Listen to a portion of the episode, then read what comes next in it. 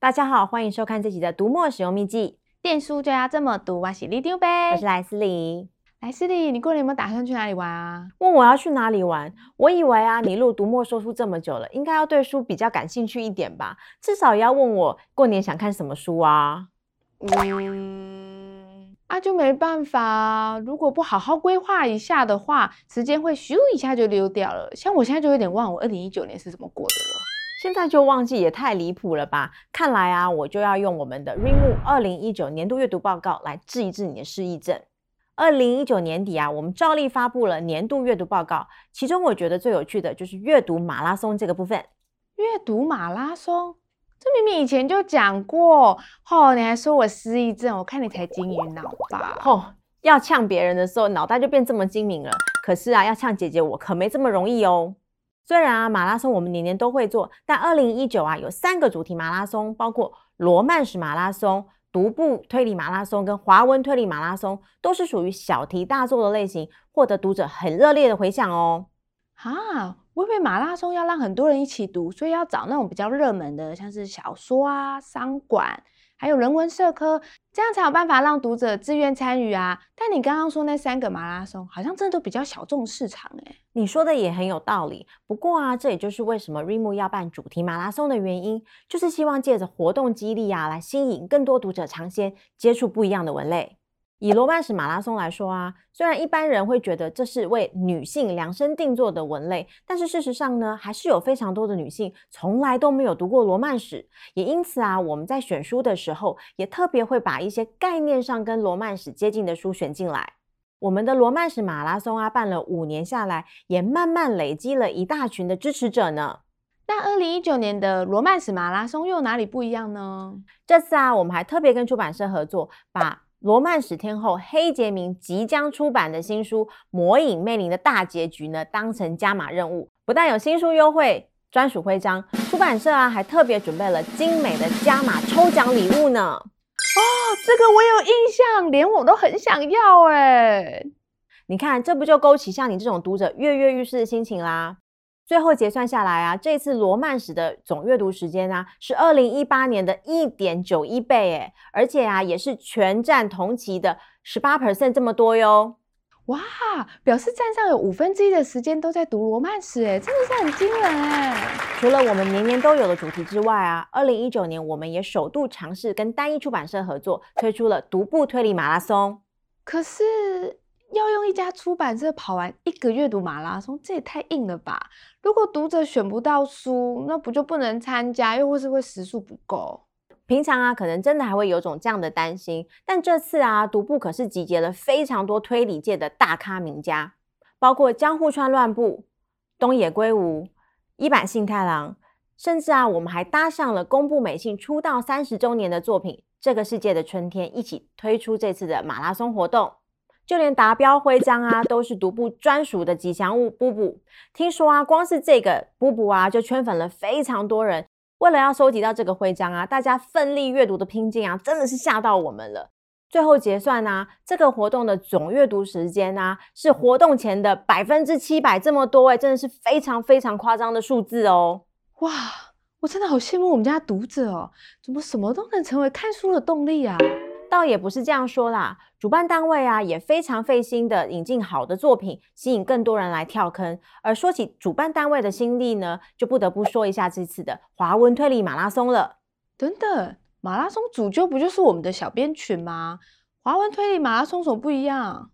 这次的活动啊，是读墨首次跟推理作家协会与博士图书合作，也是第一次啊，把华文的推理作品做有系统的整理与曝光。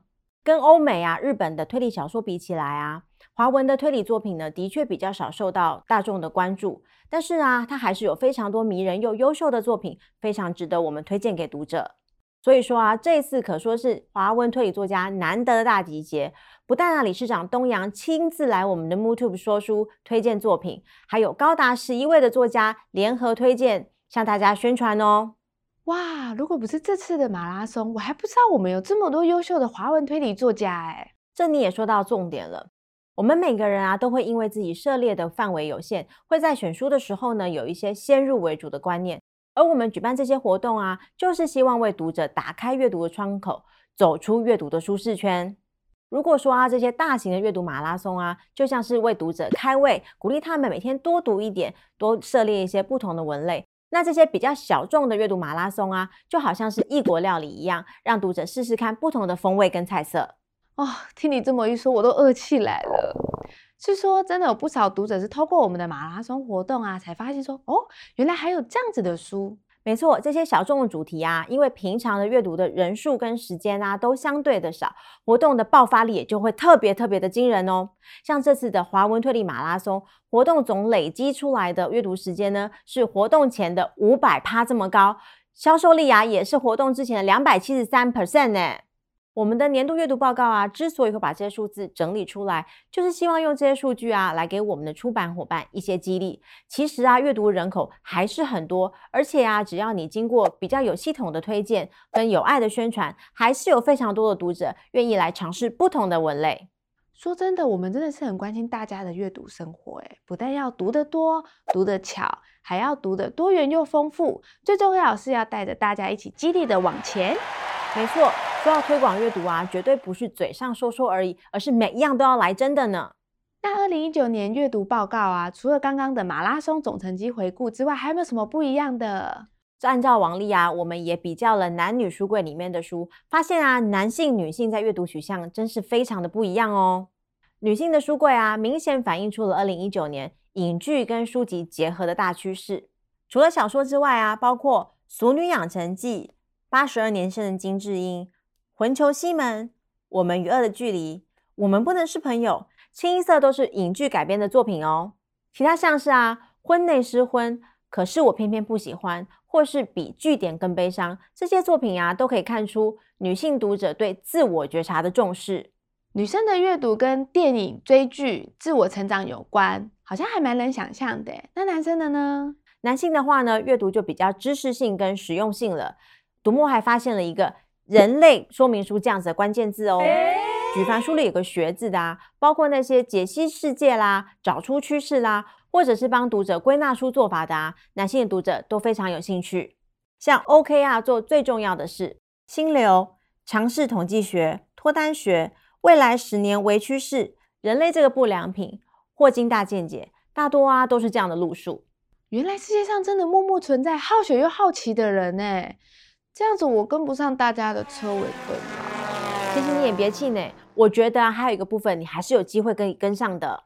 是什么？是什么？就是听书啊！无论啊是朗读 （text to speech），或者是我们二零一九年才刚刚推出的有声书功能，都非常适合像你这样又忙又讲求效率的读者呢。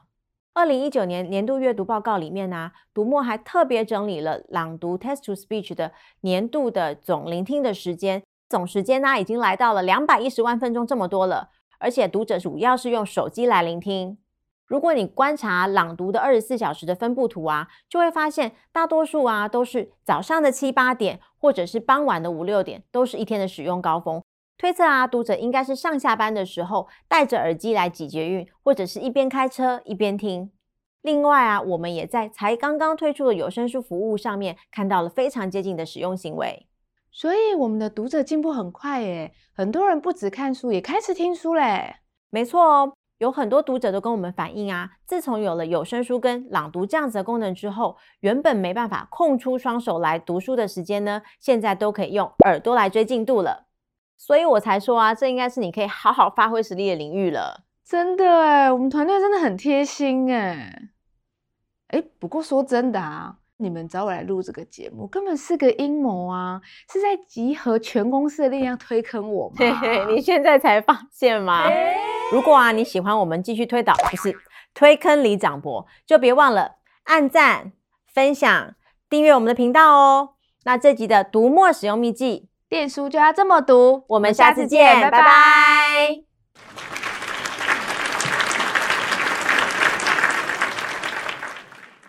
来，失礼。不瞒你说，其实我也用朗读功能听了很多书哦。真的？你都听什么书？哈，这你就要问周公嘞，因为我都是放给他听的啊，哈哈哈。